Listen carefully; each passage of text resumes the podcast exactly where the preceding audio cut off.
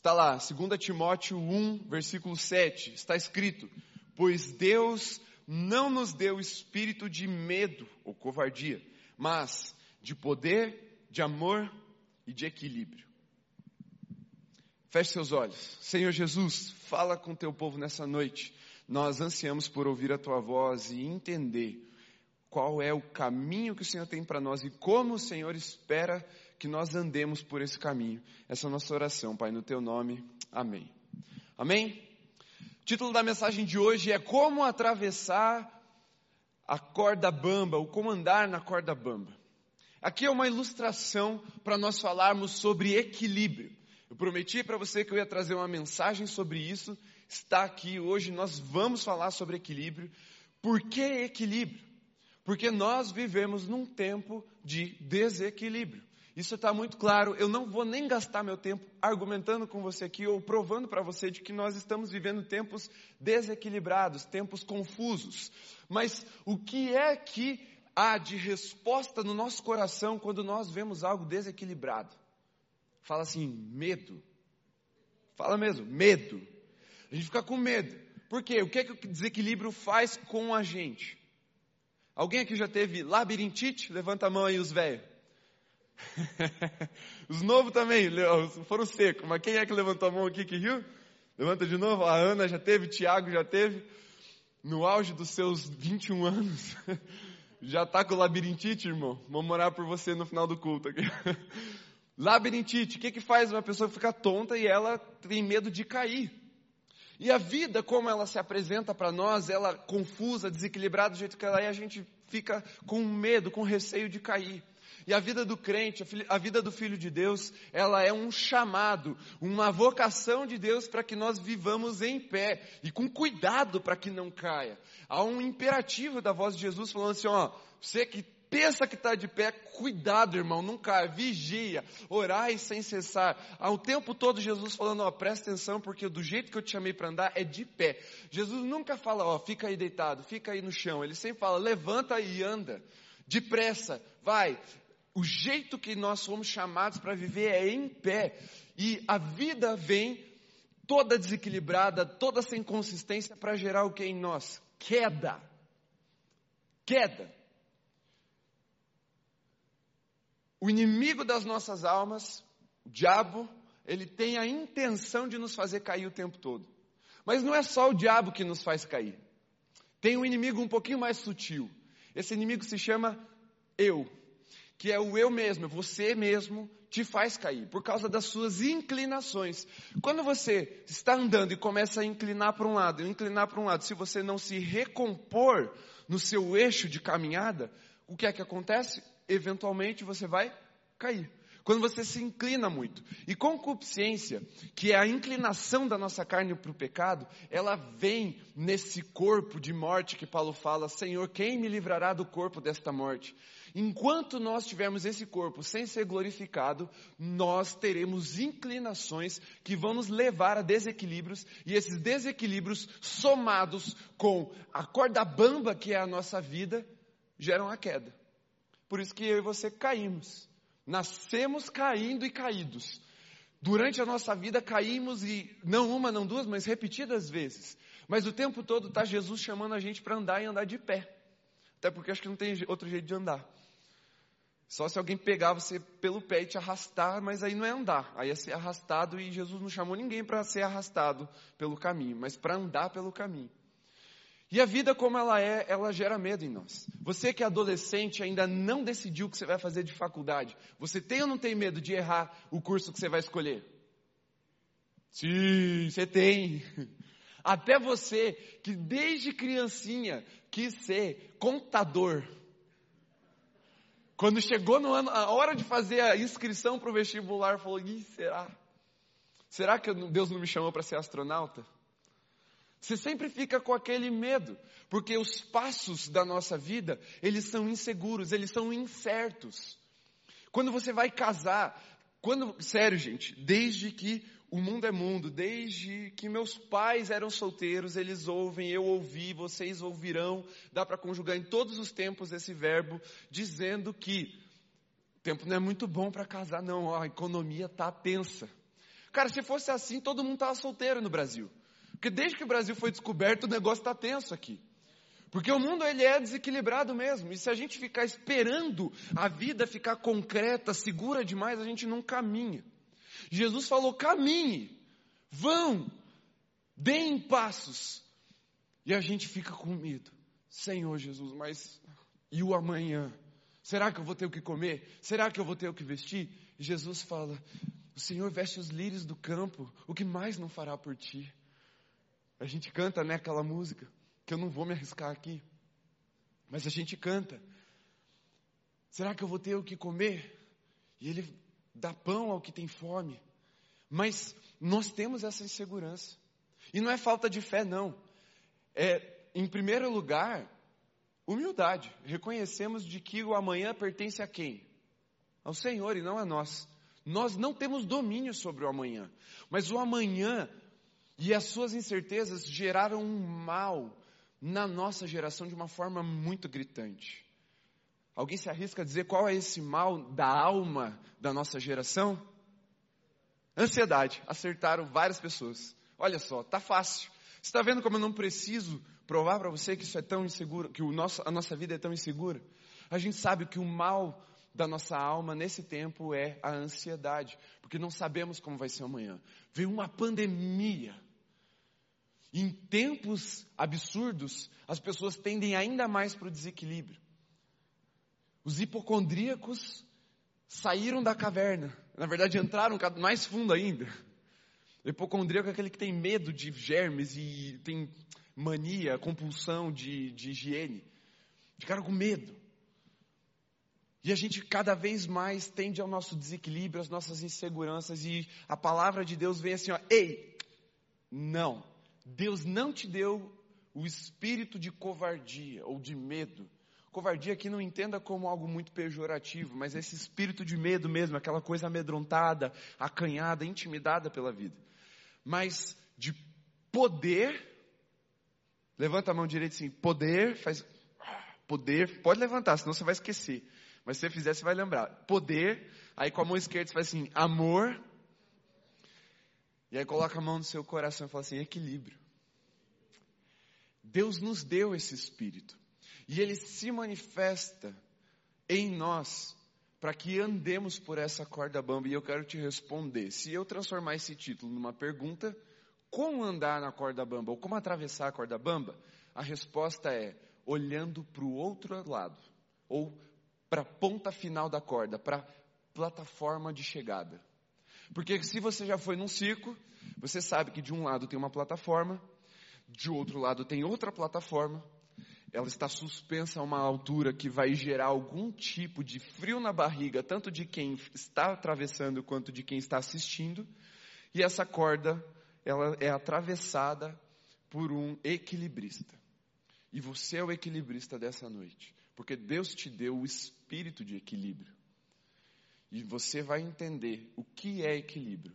E a primeira coisa que eu quero te ensinar nessa noite, sobre um assunto muito importante, mas também, eu não vou chamar de perigoso, mas eu vou dizer assim: ele é, ele é arriscado se você for, se você não for instruído na palavra. Mas um assunto bem importante que é o equilíbrio, ele tem esse risco de ser interpretado como apatia. Então, o primeiro ponto é: equilíbrio não é apatia. Por que, que a gente começa dizendo que não é? Eu comecei a notar que o apóstolo Paulo faz muito isso nas cartas. Ele começa delimitando o, o que as coisas são pelo que elas não são.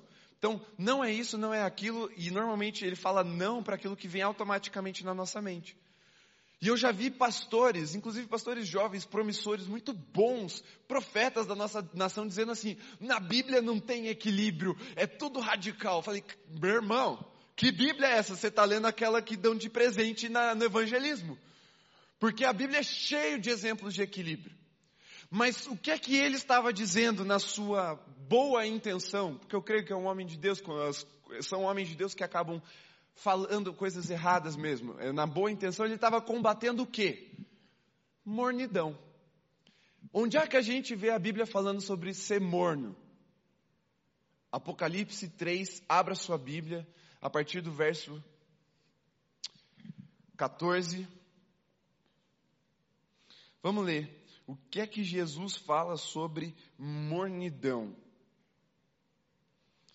Está escrito: Ao anjo da igreja em Laodiceia, escreva: Estas são as palavras do Amém. A testemunha fiel e verdadeira, o soberano da criação de Deus, Jesus, tá?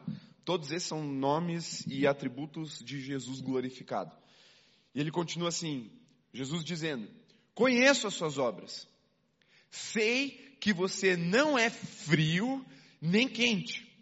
Melhor seria que fosse frio ou quente.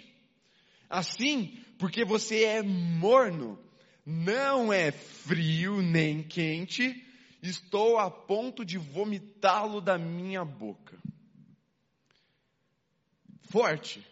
Então você entende a resistência que há no coração do crente quando a gente fala sobre equilíbrio? Se ele interpretar equilíbrio como mornidão, cara, eu não quero ser vomitado da boca de Jesus, eu tenho certeza que você também não. Mas o que é que essa palavra de Jesus para a igreja em, na cidade de Laodiceia, na Ásia Menor, no primeiro século, está falando? É sobre ser frio espiritualmente? Não, porque preste bem atenção, ele fala, antes fosse frio ou quente. Ser frio e quente aqui é a mesma coisa para Jesus, tem o mesmo valor.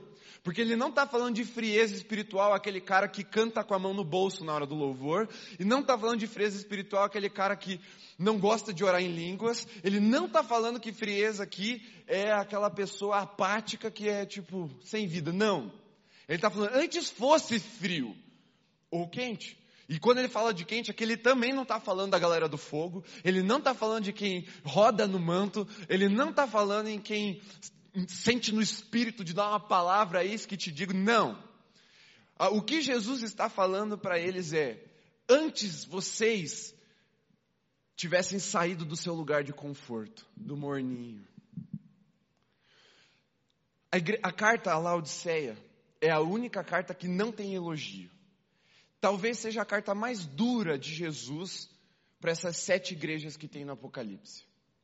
Porque era a igreja mais rica, era uma igreja que tinha uma cultura de medicinal, era uma igreja que tinha uma cultura de moda, inclusive eles tinham um, um mercado têxtil de lã negra muito cara na cidade, todo mundo era muito abastado, só que eles estavam ali, ó, de boas, morninho, no conforto.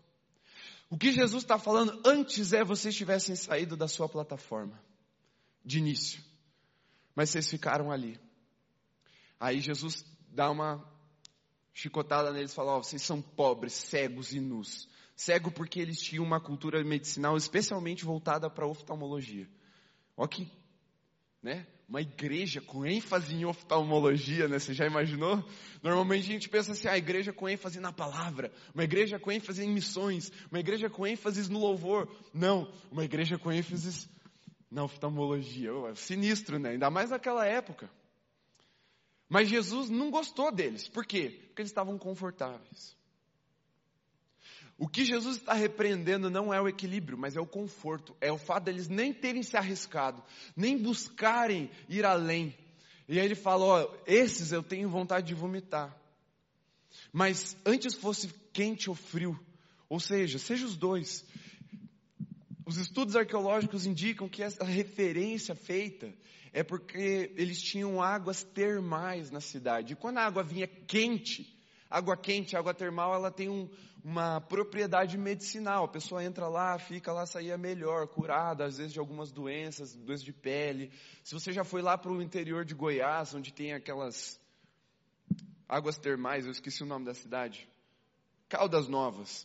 Você sabe o que eu estou falando, você fica relax o dia inteiro. Porque aquela água gera essa, esse renovo físico. Mas também tinha uma fonte de águas geladas que refrescam.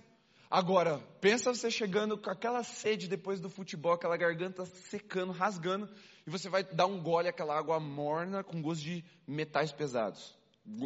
Dá vontade de vomitar. E até hoje, os hotéis lá da cidade são assim: se você for lavar a boca depois de escovar os dentes com a água da torneira, a chance de você ter ânsia de vômito é muito grande, porque a água é morna na torneira. Porque o abastecimento de água da cidade é assim. Então, ou você tem que aquecer e filtrar e esperar esfriar, ou você tem que lavar a boca de outro jeito. de água engarrafada. Porque isso gera ânsia de vômito. E Jesus está falando de uma, numa linguagem que eles entendiam. Jesus está falando, ó, quando eu experimento o que vocês têm vivido, eu tenho vontade de vomitar. Então, Jesus não está falando contra o equilíbrio, ele está falando contra a mornidão. São coisas diferentes e mornidão aqui representa o conforto, representa ficar de boas e não viver a vida que Deus tem para nós. Então, a primeira coisa que é importante vocês saberem é isso: equilíbrio não é apatia, não é medo, não é mornidão. O espírito da indiferença, olha só que sério isso, é a coisa mais trágica que pode acontecer numa igreja. Porque você pode, cara, você pode alcançar 100% todo mês nas ofertas. Você pode ter uma cultura de cura na sua igreja. Você pode ter uma cultura de ação social, de vestir todo mundo muito bem na sua igreja. Mas se você está no conforto, se você não se desafia, preste bem Cadê o Dani? Dani fala, que ensinou pra gente. Ah, tá lá atrás. O Dani ensinou pra gente. Num, na casa do Senhor pode faltar provisão, mas não pode faltar visão. Pegou? Mas em Laodiceia faltava visão e sobrava provisão. Então é isso que Jesus está combatendo, a indiferença, essa apatia espiritual, essa falta de desafios. É uma igreja que deixou de viver no sobrenatural, deixou de viver na palavra. É uma igreja que quando recebia ensinamentos heréticos, ela não não reagia. Ela ficava, de, ah, não vale a pena. Não vale a pena combater, não vale a pena me posicionar. Mas é uma igreja também que, quando via o sofrimento dos seus irmãos em outras cidades, também não se posicionava, não fazia nada. Estamos de boa aqui, para que, que a gente vai esquentar a cabeça com, com a treta dos outros? Então é isso que Jesus está combatendo e isso não tem nada a ver com o equilíbrio. Tá bom? Tá claro isso? Vamos então ver o que, é que a palavra tem para nos dizer o que é equilíbrio. Fale amém se você está entendendo, se está acompanhando. Tá, então você está acompanhando, estou acreditando em você. Segundo ponto, então vamos lá, abre a sua Bíblia, Mateus 10, 16. Você projeta para mim, para eu não precisar abrir aqui? Como é um versículo só, fica mais fácil de eu ler aqui na tela. Segundo ponto, serpentes e pombas, eu os estou enviando como ovelhas no meio de lobos. Portanto, sejam astutos como as serpentes e sem malícia como as pombas. Amém. Quem é que falou isso? Jesus. Se você está com aquela briba bem antiga lá, está em vermelho. Porque foi Jesus que disse isso. Ele está falando, ó, eu estou enviando vocês para um mundo mal. De novo, incertezas, inseguranças, imprevisibilidades, porque lobos atacam em emboscada. Ele está falando, ó, o mundo não é legal, o mundo é ruim, é mal. Eu estou enviando vocês para esse mundo. Ou seja, não adianta ficar na plataforma.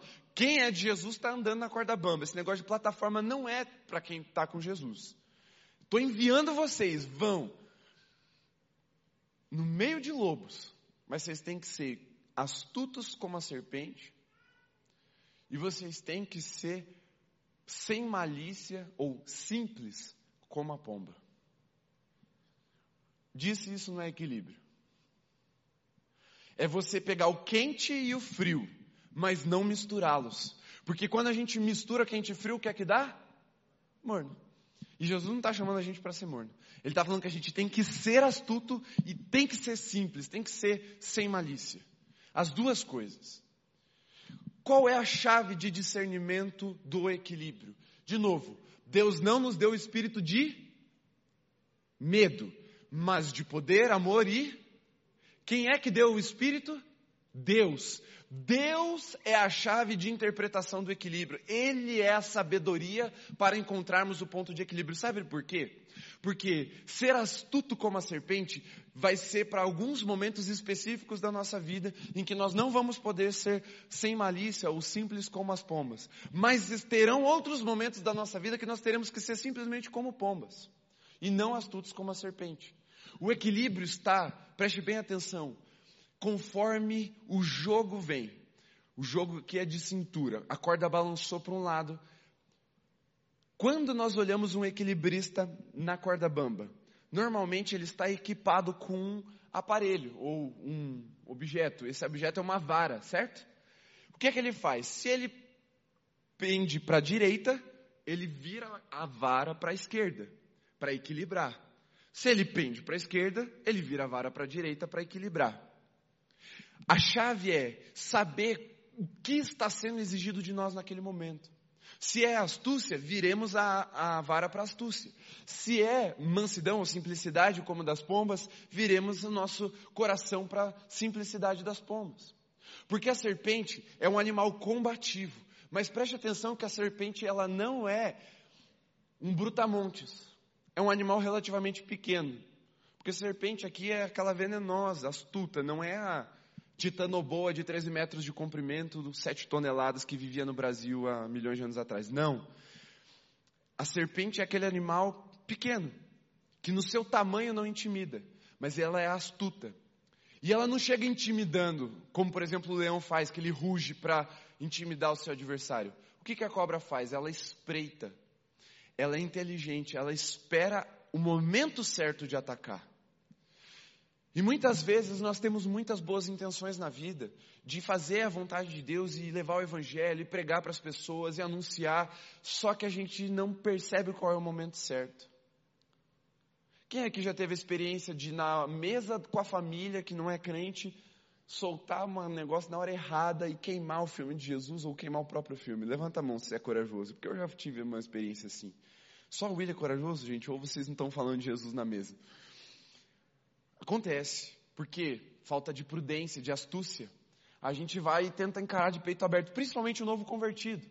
Ele não tem astúcia, ele tem boa intenção e ele quer ir com tudo. Ah, Jesus! Ele pega o megafone e começa na mesa a gritar no megafone mais alto, falando Jesus! E não tem, não tem essa perspicácia de acertar, de dar o bote certeiro. E aí às vezes acaba sendo pisoteado, que é o que acontecia com a cobra, com a serpente, quando ela não era percebida, aliás, quando ela era percebida. Então nós precisamos saber quando ser astutos, saber brigar. Não é qualquer briga que a gente vai comprar, não é qualquer coisa que a gente vai fazer. Tem que saber a hora certa de agir, porque o mundo é mau. E nós temos que ser guiados pelo Espírito Santo para entender que esse equilíbrio vem dele. Mas também ser simples como a pomba é também saber a hora de não brigar de jeito nenhum. Porque o que, que a pomba faz quando um perigo chega? Voa. Se não é uma pomba besta que eu atropelei umas semanas atrás, ela voa. Camila Camila estava do meu lado, ela, amor, você não vai frear? Eu falei, não, pomba voa. Daí eu puff, bati na pomba, atropelei. Bateu na, no vidro do, do para-brisa, assim. Mas se não é igual aquela pomba, ela vai voar. Quando você está lá na praça, você vai andando, a pomba já vai tipo voando. Vai, ou ela voa, ou ela vai desviando de você. Ela não compra a briga de graça, ela não compra a briga de nenhum, na verdade. Tirando a pomba do Cefete, quem estudou no Cefete sabe o que eu vou falar. É uma pomba que era manca de uma perna, ela só andava torta para o lado, e ela ia atrás da galera que estava com pipoca. Então, tirando essa pomba e a que eu atropelei, as pombas voam. Vem o perigo, voa. E aí tem vezes que a gente tem que saber ser assim. Nem tudo a gente vai bater de frente, por quê? A gente pode se emaranhar em batalhas que Deus nunca quis que a gente brigasse. E a gente vai perder tempo e o diabo vai enrolar a gente, ó, em brigas que não eram nossas. Então precisa ter equilíbrio na nossa percepção de mundo, na nossa astúcia e na nossa simplicidade. Tem horas que só falar assim, Deus, aqui não é o meu lugar, tô voei. Ou você vai falar assim, Deus, me dá a estratégia, a hora certa, as palavras certas, porque eu quero ir afiado como uma espada de dois gumes, na astúcia que o teu Espírito Santo tem para ministrar sobre a minha vida. E aqui, para nós aplicarmos bem, então, fique claro na sua vida, é que existem lutas que devemos entrar para a glória de Deus, do jeito certo, mas também existem lutas que devemos apenas nos afastar, pelo mesmo motivo, para a glória de Deus.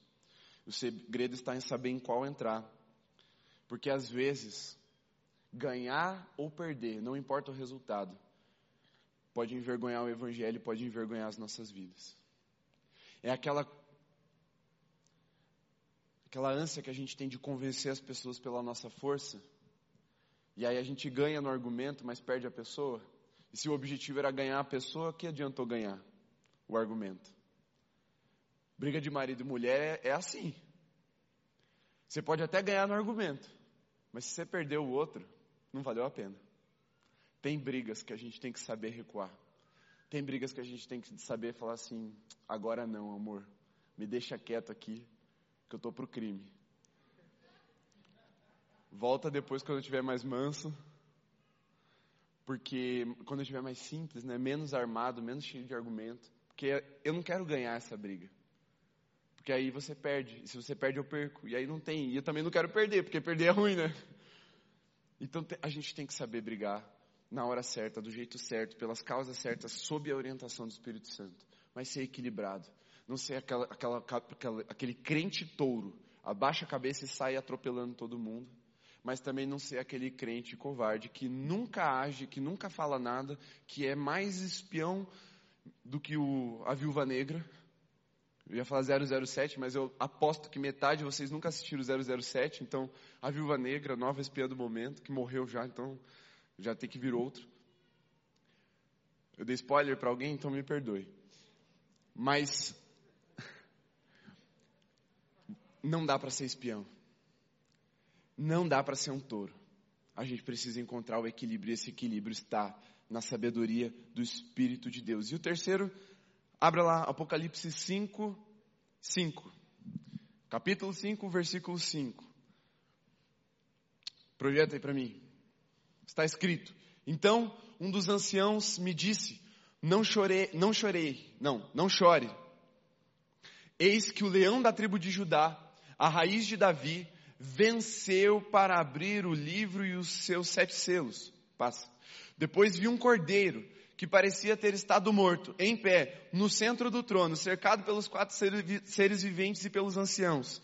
Ele tinha sete chifres e sete olhos, que são os sete Espíritos de Deus enviados a toda a terra. Tá bom aí? Quem é o cordeiro de Deus que tira o pecado do mundo que João Batista apontou lá nos evangelhos? Jesus. Quem é o leão da tribo de Judá, a raiz de Davi que venceu? E é digno de abrir os livros? Jesus. Isso aí. Jesus. Ele é cordeiro, ele é leão. E quando a gente olha para Jesus, a gente vê as duas coisas. É ou não é? Jesus, quando esvaziou-se da sua glória, assumindo figura humana, forma de servo, ele veio numa humildade de um cordeiro. E como cordeiro mudo foi levado ao matadouro, foi tosqueado pelos seus humilhadores e ele foi cuspido, pisado, xingado, transpassado e pelas suas feridas nós fomos sarados e ele foi quietinho. Só que quando ele ressuscitou, a ressurreição de Cristo foi um rugido. O rugido do leão que venceu a morte. Ele é cordeiro, ele é leão. E isso precisa levar aos nossos corações uma ministração de equilíbrio. Porque o leão simboliza o quê? Quando você pensa em um leão, quando você fala, nossa, aquele lutador é que nem um leão no UFC. Força, poder. E o que é que o cordeiro representa? O sacrifício, o amor. E Deus não nos deu o espírito de medo, mas nos deu o espírito do quê? Lembra, a mão direita é o que que era? Poder. Mão esquerda é o quê? Amor. E aí no teu coração você reconhece isso como o quê? Equilíbrio. Jesus é o cara que com azorrate, que é uma arma de castigo, um chicote, azorrague, ele saiu chicoteando a galera no templo, chutando mesa, quebrando gaiola dos mercadores, que estavam tentando lucrar com a fé de quem não conseguia carregar o animal até a cidade para ofertar no templo. Mas é o mesmo que acolhe aquele que o traiu, que beija no rosto aquele que o traiu e o chama de amigo. Jesus é ou não é um homem equilibrado? Ele é mas ele não é morno, nunca foi. Porque ele, sendo poderoso como um leão, por vezes decidiu se calar para que a glória de Deus se manifestasse no amor e no acolhimento. Mas também sendo cordeiro que sacrificialmente tira o pecado do mundo, ele se levanta como Senhor dos exércitos e cala todo o inferno com o rugido de sua voz. Equilíbrio não é o cara que fica nenhum nem outro. Não. é o cara que sabe tomar posição. Mas ele não fica só posicionado de um jeito e cai. É o cara que sabe se equilibrar pela corda. E o Espírito Santo que está em você, ele quer te dar sabedoria para andar em poder e em amor, revelando o equilíbrio de Deus. Porque o nosso Senhor é assim. E a Bíblia diz que Cristo não é um sumo sacerdote qualquer, que não pode se compadecer das nossas dores e das nossas angústias. Ele sabe o que nós sofremos. Ele passou o que nós passamos, ou seja, ele abriu o caminho. A figura bíblica que revela essa abertura de caminho de Deus até nós, que foi traçada por Jesus, é o rompimento do véu. O véu que separava já não separa mais. E Jesus abriu esse caminho, ou seja, quando ele te chama para andar na corda bamba, é porque ele já passou por ali. E ele está te chamando para viver uma vida assim também. Desafiadora, no mundo mal. Jesus fala, Pai, eu não peço que os tire do mundo, mas que o Espírito seja com eles para que eles não caiam, para que eles não se dispersem. Porque o inferno se levanta como lobo, sim, para nos dispersar, para nos amedrontar, para nos intimidar, para manter a gente quieto, calado, apático na plataforma mais segura da nossa vida que a gente puder encontrar. Mas Jesus está falando: pode vir, eu estou passando antes de você, eu já abri o caminho, vem que dá, porque eu estou com você. Porque não tem um passo das nossas vidas que nós não tenhamos a, o privilégio e a oportunidade de dar de mãos dadas com o Espírito de Deus. Por isso que eu e você não precisamos mais temer. Nem a morte, nem o inferno, nem o presente, nem o porvir, nem as coisas criadas, nem aquilo que é inanimado, nem aquilo que é espírito, nem aquilo que é anjo, demônio, principado, potestade, nada disso pode nos separar do amor de Jesus. Então, se nada disso pode me separar, o que é que é, o que é que o risco dessa corda bamba pode fazer com o meu coração? Se eu sei dessa verdade, se eu estou com os olhos do outro lado, como eu falei, na plataforma de chegada, que é Jesus Cristo. Percebe que quase todos esses exemplos que eu estou dando para vocês estão em que carta? Fala Apocalipse. Apocalipse é a revelação do fim. É com os olhos no Cristo glorificado que nós encontramos um centro de equilíbrio. Porque se uma coisa que você não pode fazer quando você vai andar na corda bamba ou vai se equilibrar é olhar para baixo. Você tem que olhar para o alto, para o ponto de chegada e manter os olhos fixos. Talvez você lembre na, na aula de educação física, quando você ia fazer aquele alongamento de segurar a perna, seu professor falava, não fica mexendo o olho, fica num lugar fixo, não é assim, Tuca? Para você não perder o equilíbrio. É a mesma ideia. Mantenha os olhos fixos em Jesus e você não vai cair. Só que é esse equilíbrio que às vezes está faltando, para tanto andar e cair mas os olhos têm que permanecer no alvo que é Cristo Jesus, do leão da tribo de Judá que venceu e é digno de abrir os selos, também no Cordeiro de Deus que tira o pecado do mundo, o amor sacrificado num altar, para que eu e você fôssemos astutos como a serpente, mas também simples como a pomba, para que eu e você fôssemos poderosos no espírito como um leão, mas também fôssemos amorosos no espírito como cordeiros. Porque é isso que revela a glória de Deus. Aí eu te pergunto, por que ser equilibrado?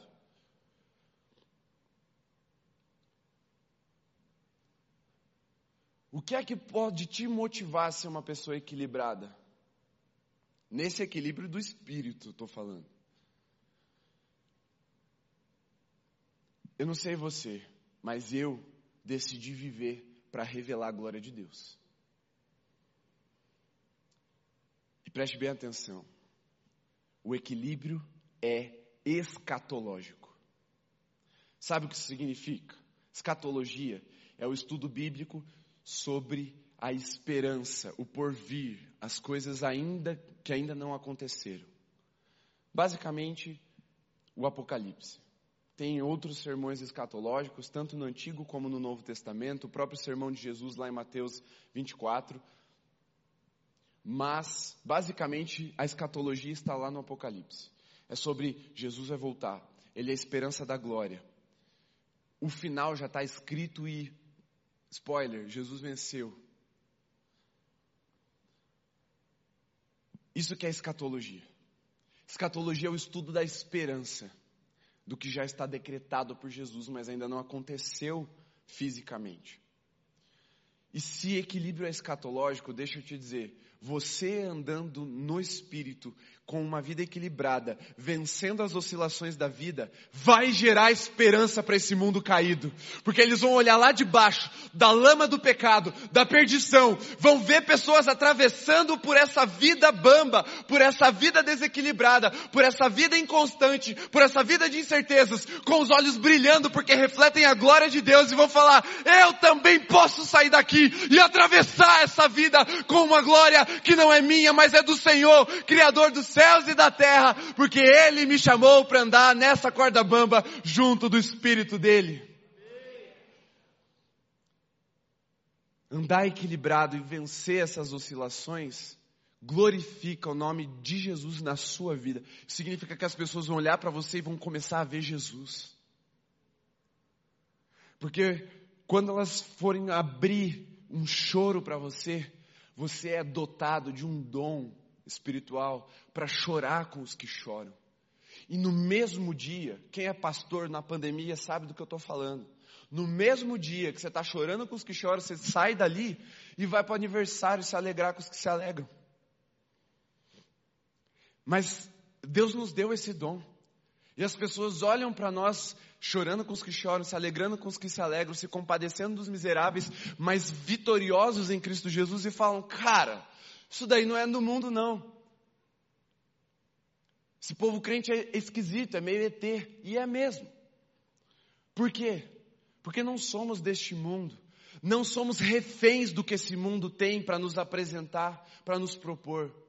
Eu e você fomos chamados para andar no Espírito e o Espírito revela a glória sobrenatural de Deus nas nossas vidas.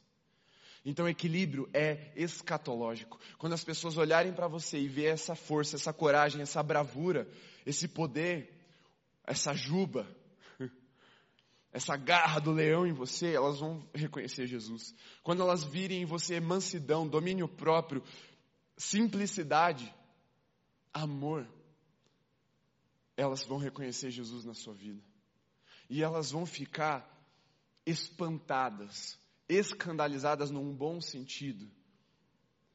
Como pode um ser humano tão finito, tão comum como eu, andar em tamanha glória e revelação de sobrenatural como esse que eu posso enxergar? Você quer viver essa glória, essa revelação? decida andar no espírito de poder, de amor, de equilíbrio. Porque aí, enquanto a intemperança da vida, das inclinações da carne, escandalizarem e afugentarem as pessoas, nós, no nosso equilíbrio, no espírito, estaremos acolhendo e recebendo. Não se preocupe, as pessoas vão se frustrar com a política, porque toda geração cria uma expectativa e se frustra. É assim desde que o mundo é mundo. Vai se frustrar, mas eles vão olhar para onde? Aonde é que é o equilíbrio? Aonde é que há a prudência? Aonde é que há a astúcia, mas ao mesmo tempo a simplicidade do acolhimento? Na igreja de Jesus.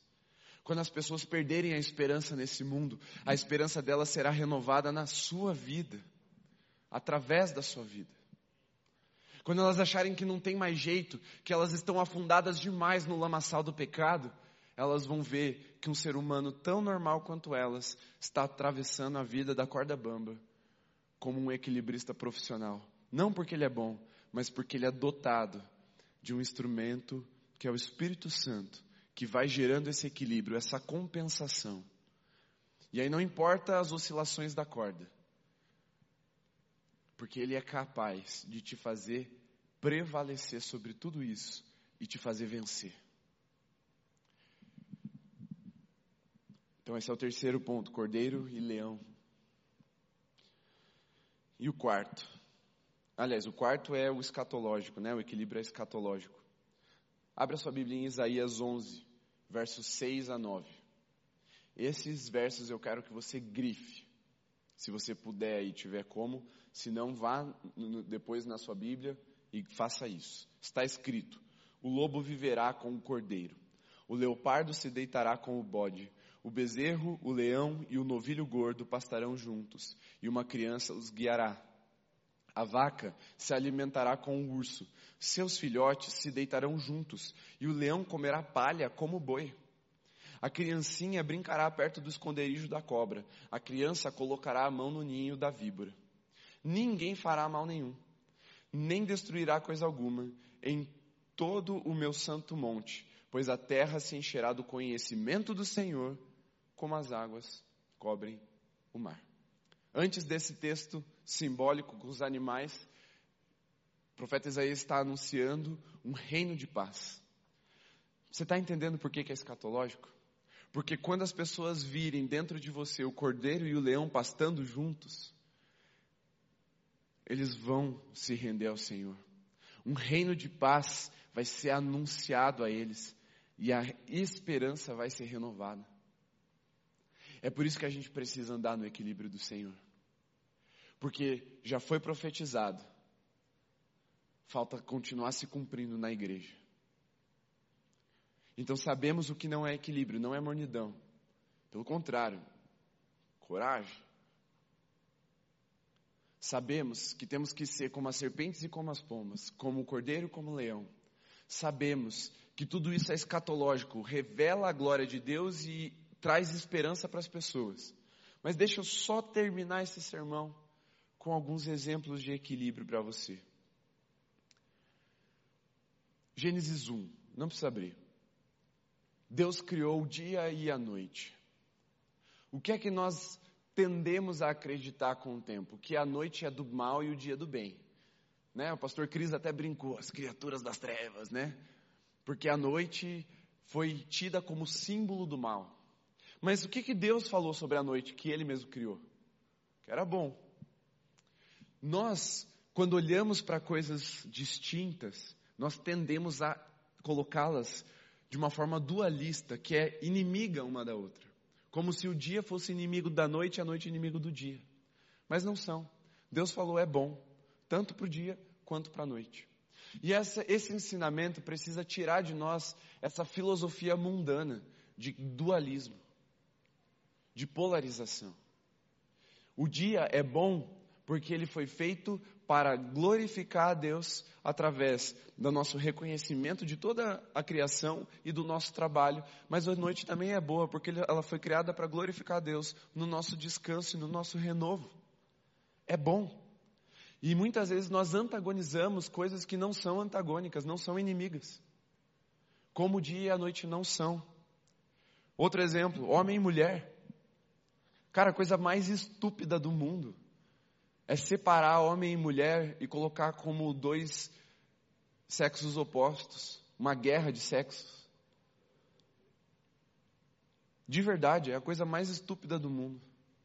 Quem criou esse antagonismo só pode ter sido o diabo.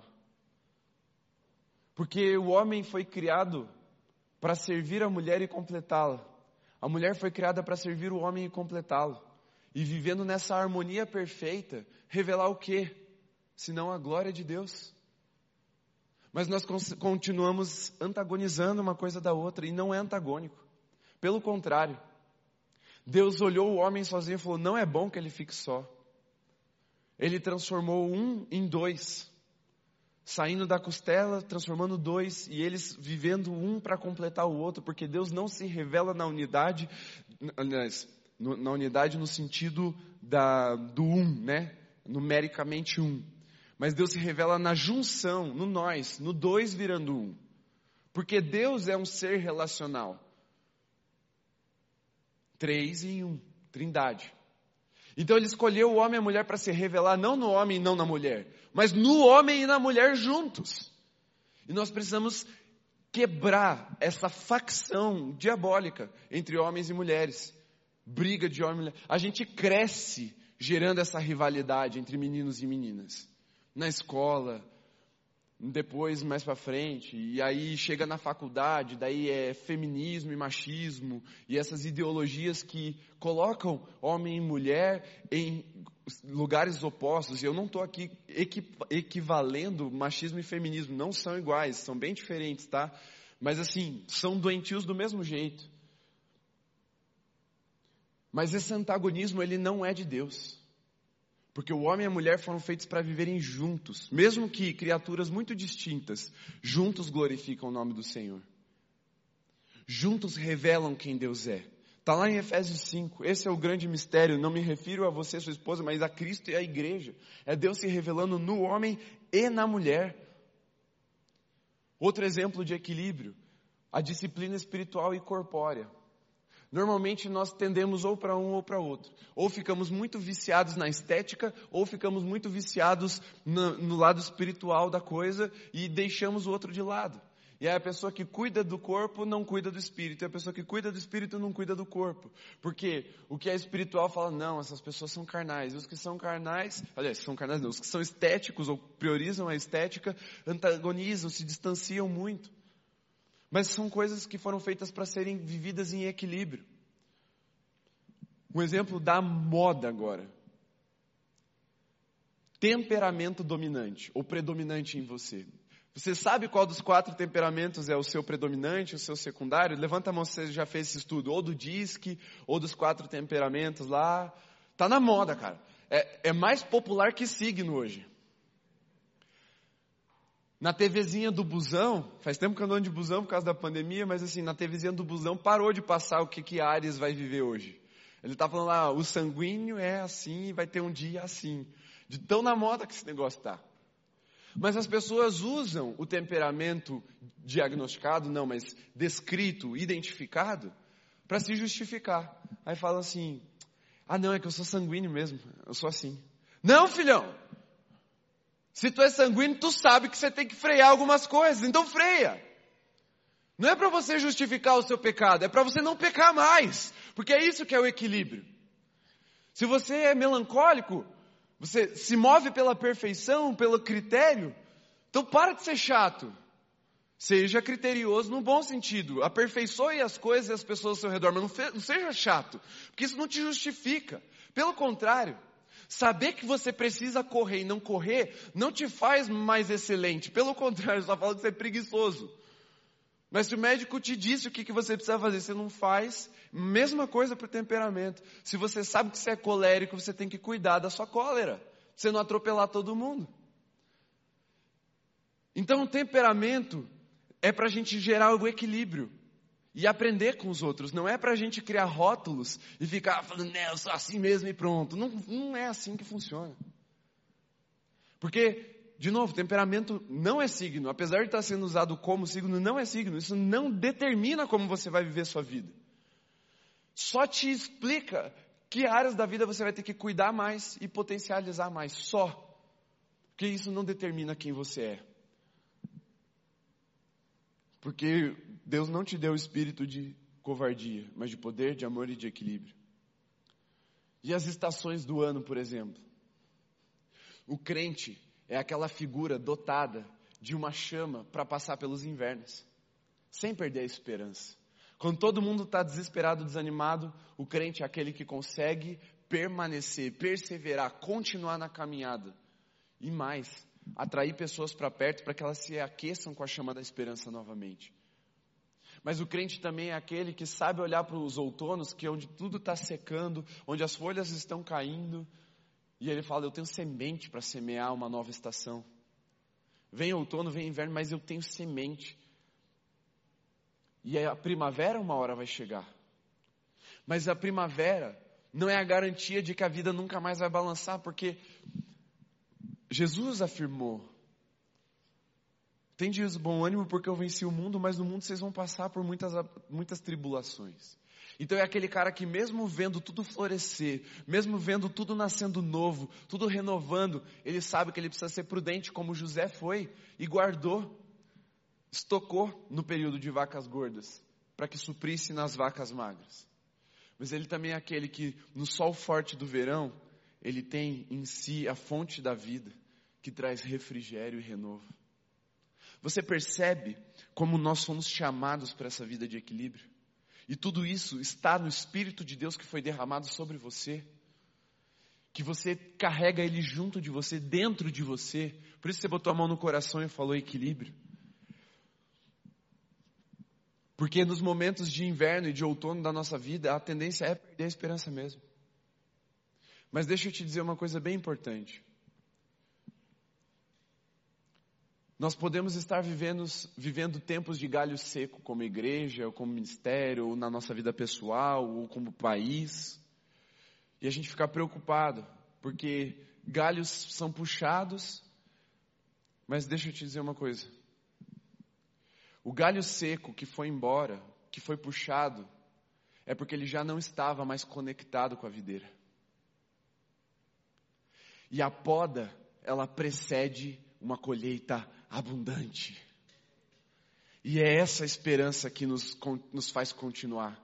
É essa esperança que nos faz olhar para o espaço que foi aberto, não com medo e nostalgia de como era antes, mas com esperança e expectativa do fruto abundante que o Senhor há de fazer florescer e crescer no nosso meio, como igreja. Há uma pesquisa que diz que cerca de 20% dos crentes se desviaram ao redor do mundo. Outros 20 nunca mais vão voltar para a igreja física, vão ficar só online. Isso significa 40% da igreja diferente. Tudo bem, estava faltando espaço nas igrejas. Jesus vai gerar salvação na nossa geração. Mas só gente equilibrada que consegue entender isso. Só a gente que tem o espírito de moderação dentro de si, que reconhece a dor, reconhece o outono e o inverno, mas sabe que vem primavera e verão logo depois. Para a gente terminar, fique em pé. Se você está muito próximo de alguém, fique, dá uns passinhos para o lado, tenta fazer um pequeno distanciamento aí, se você está próximo de alguém que você veio junto.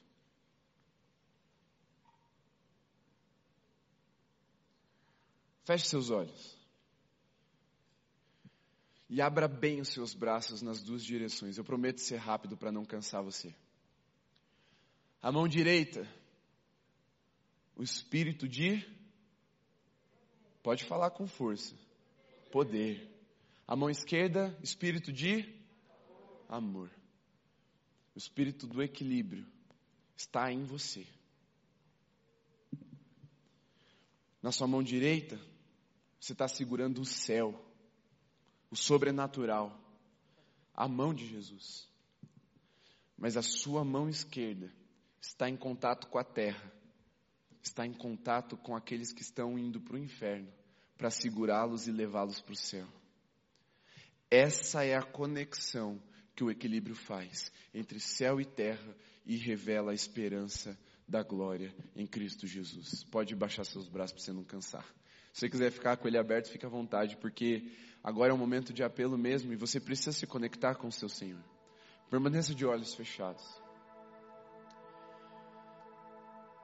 Seja firme na palavra, mas seja intenso na oração. Porque a palavra vai te dar constância e firmeza, a oração vai te dar vida e fogo duas coisas santas, duas coisas que Deus aprova, duas coisas que Deus quer que você viva. Não seja o intelectual da Bíblia e nem o cara do mover, se você não tiver o conhecimento do Santo e o fogo do Espírito. Porque Deus te chamou para andar nesse equilíbrio. Uma mão vai ao amor para revelar quem Deus é. A outra vai ao zelo pela palavra e pela verdade para continuar revelando quem Deus é. Uma mão acolhe, a outra guia, na verdade. A vida é uma corda bamba. Só vamos atravessá-la com sucesso se absorvermos o equilíbrio como parte da nossa identidade. O apóstolo Paulo escreveu a Timóteo, um jovem pastor, um jovem, um jovem que tinha dom, que tinha chamado. E você tem chamado e você tem dom. Então ele está falando com você nessa noite. Deus não te deu o espírito de medo para você ficar intimidado pela vida e pelas circunstâncias ao seu redor, nem para você ficar confortável num lugar de mornidão.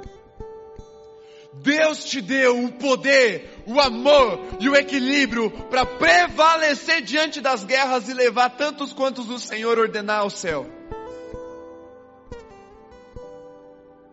Ele está fazendo isso no seu coração agora. Com poder, amor e equilíbrio, Ele está dissipando todo o medo. Porque o perfeito amor lança fora o medo. E aí eu tenho uma pergunta para você. Quem deseja nessa noite ser batizado pelo Espírito de poder, amor e equilíbrio, você pode deixar o seu lugar e vir até aqui à frente. Só vem. Só vem. Porque você tem uma vida para vencer. Você tem uma glória para revelar. Você tem um poder para manifestar. Você tem um amor para transbordar. Você tem um calor para aquecer. E uma, um refrigério para renovar. Você tem, o Espírito te deu. Se você quer revelar a glória de Deus, se dobre e peça. Porque está escrito que Paulo orou para que o Senhor reavivasse o dom de Timóteo. Porque Deus não deu a ele covardia e medo, mas poder, amor e equilíbrio. E você nunca mais vai esquecer dessa palavra. Não vai. Porque de forma equilibrada, nessa noite, preste bem atenção, ainda de olhos fechados, mas preste atenção porque você vai lembrar e vai rir. Você celebrou, não celebrou? Mas você também chorou diante do Senhor. Talvez não literalmente, mas com as suas canções. Ao mesmo, no mesmo momento de louvor que você pulou e dançou, que você riu do Dani dançando, você também quebrantou o seu coração, reconhecendo o Senhor, nada mais satisfaz a minha alma. No mesmo culto em que nós celebramos a chegada de você, meu querido visitante, nós nos despedimos de pessoas amadas, queridas, como a Cami está se despedindo de nós hoje. No mesmo culto em que nós entregamos nossas vidas ao Senhor, o Senhor entrega o seu Espírito a nós e nós recebemos. Na mesma palavra que te fez intelectualmente entender através de um culto racional, você mexeu o teu corpo para memorizar na sua, na sua memória corporal o, ensinamento de Deus. Uma palavra que vem como refrigério sobre a sua alma, mas como fogo sobre o seu espírito. Percebe o equilíbrio da revelação da glória de Deus nesse ambiente, na sua vida agora porque ele esteve aqui o tempo todo, o cordeiro e o leão, nos fazendo astutos como serpentes, mas simples como pombas, renovados na mente como seres racionais, mas avivados no espírito como seres espirituais, porque isso não é concorrência isso não é antagonismo, isso não é oposição, isso é complementariedade, isso é glória de Deus Pai nas nossas vidas. E o inimigo nunca mais vai roubar isso de você. Nunca mais. Porque o medo foi embora. A vida está aí para você encarar e vencer. Porque hoje você aprendeu como atravessar a corda bamba como se levantar quando cair, como chegar no outro lado com os olhos fixos em Jesus. E eu vou desafiar você que está presente nessa semana, até sábado que vem. Você vai procurar alguém bem diferente de você. Se você é quieto, você vai atrás de alguém falador. Se você é falador, você vai atrás de alguém quieto. Se você é espontâneo, você vai atrás de alguém planejador. Se você é planejador, você vai atrás de alguém espontâneo. Vocês estão entendendo? Alguém diferente de você. Você achava que era o oposto. Você vai cumprir a doutrina dos apóstolos de comunhão e partir do pão, de se assentar à mesa com essa pessoa e vai aprender com ela. E vai deixar ela te ensinar, mas você também vai ensinar ela. E vocês vão gerar equilíbrio um na vida do outro. Você que é muito de ler e estudar a Bíblia, você vai procurar alguém que é muito de orar e, e, e, e orar do, oração do fogo mesmo. E vice-versa. Você que tem chamado para dentro da igreja, para ser pastor, para ser do louvor, você vai procurar alguém que tem chamado para secularidade, para ser um empresário, para ser um médico, para ser um professor, qualquer coisa para fora. Porque Deus vai se revelar nessa conexão. Deus se revela em conexões, como Deus se revela na junção do céu e da terra. E Ele quer se revelar em você.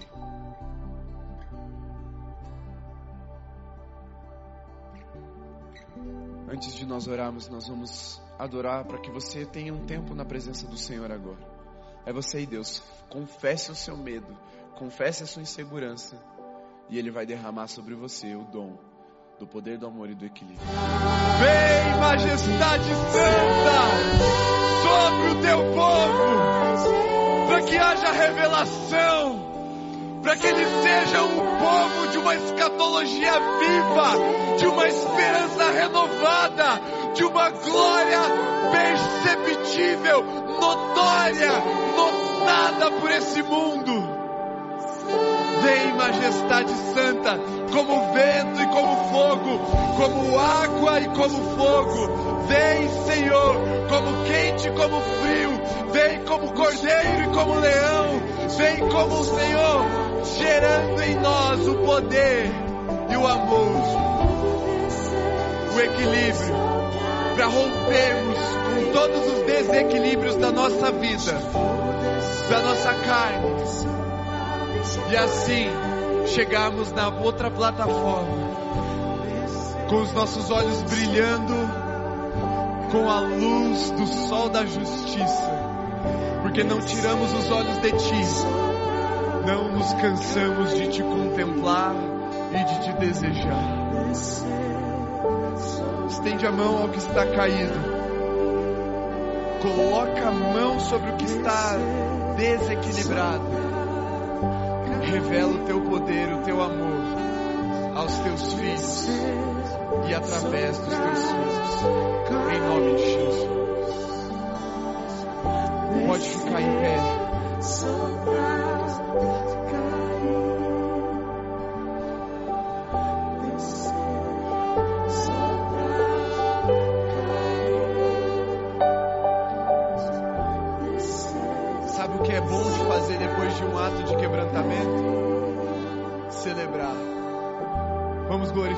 Senhor com as nossas palmas, por aquilo que Ele é, pela glória que Ele revela em nós e através de nós, para nós e para aqueles que ainda não o conhecem. Esse é o nosso Deus, esse é o nosso Jesus. Você pode voltar para o seu lugar, para a gente fazer oração de encerramento. Não saia ainda, é bem importante que você fique até o final. Coloque suas mãos como num ato de quem recebe, que o amor de Deus, o nosso Pai, a graça reveladora do nosso Senhor Jesus. Que o consolo e a alegria do Espírito Santo seja sobre você, meu irmão, sobre a sua casa, sobre toda a igreja de Jesus espalhada por toda a terra e reunida nos lares, hoje e para sempre.